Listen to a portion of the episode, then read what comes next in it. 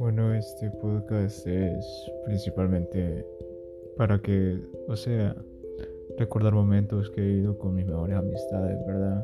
Mis mejores amigos, personas que conocí en mi juventud, más que nada. Varias de las anécdotas que vivimos juntos, varias son matadas de las risas, otras en el momento dolieron, pero ahora cuando las recordas son cosas que no quieres olvidar nunca.